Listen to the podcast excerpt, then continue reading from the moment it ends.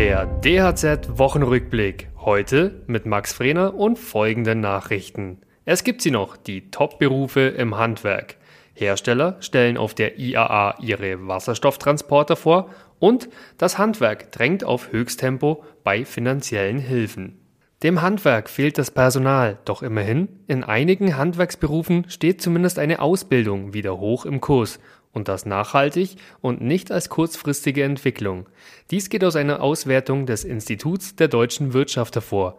So steigen in Branchen wie dem Dachdeckerhandwerk, bei den Elektro- und Informationstechnikern, im Bauhauptgewerbe, im SAK-Handwerk und auch bei den Zweiradmechanikern die Lehrlingszahlen seit Jahren kontinuierlich an.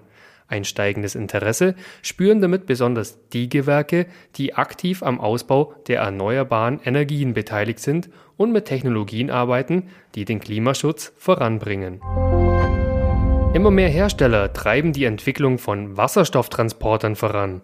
Auf der IAA Transportation in Hannover stellten in dieser Woche mehrere Aussteller ihre Prototypen vor. So etwa zwei 3,5 Tonner aus dem Hause Bosch und Abt.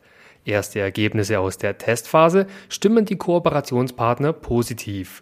Selbst im beladenen Zustand schaffen die Fahrzeuge eine Strecke von 540 Kilometern.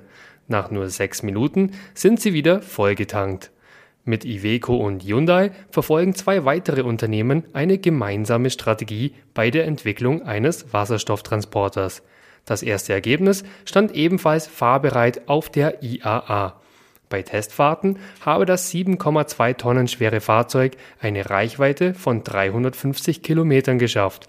Danach musste der Transporter wieder 15 Minuten betankt werden. Das Handwerk könne nicht mehr lange auf finanzielle Hilfen warten, sagt der Handwerkspräsident Hans-Peter Wollseifer nach einer Sitzung der Bundesregierung mit Vertretern der Wirtschaft und Gewerkschaften.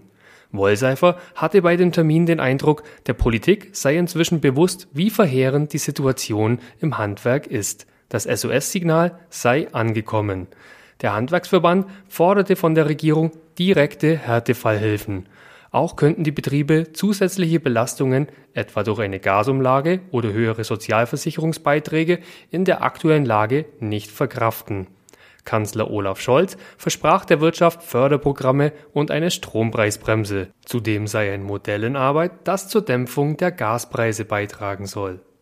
Weitere Nachrichten für das Handwerk sowie praktische Hilfen für Unternehmer finden Sie immer auf dhz.net oder in unserem kostenlosen Newsletter.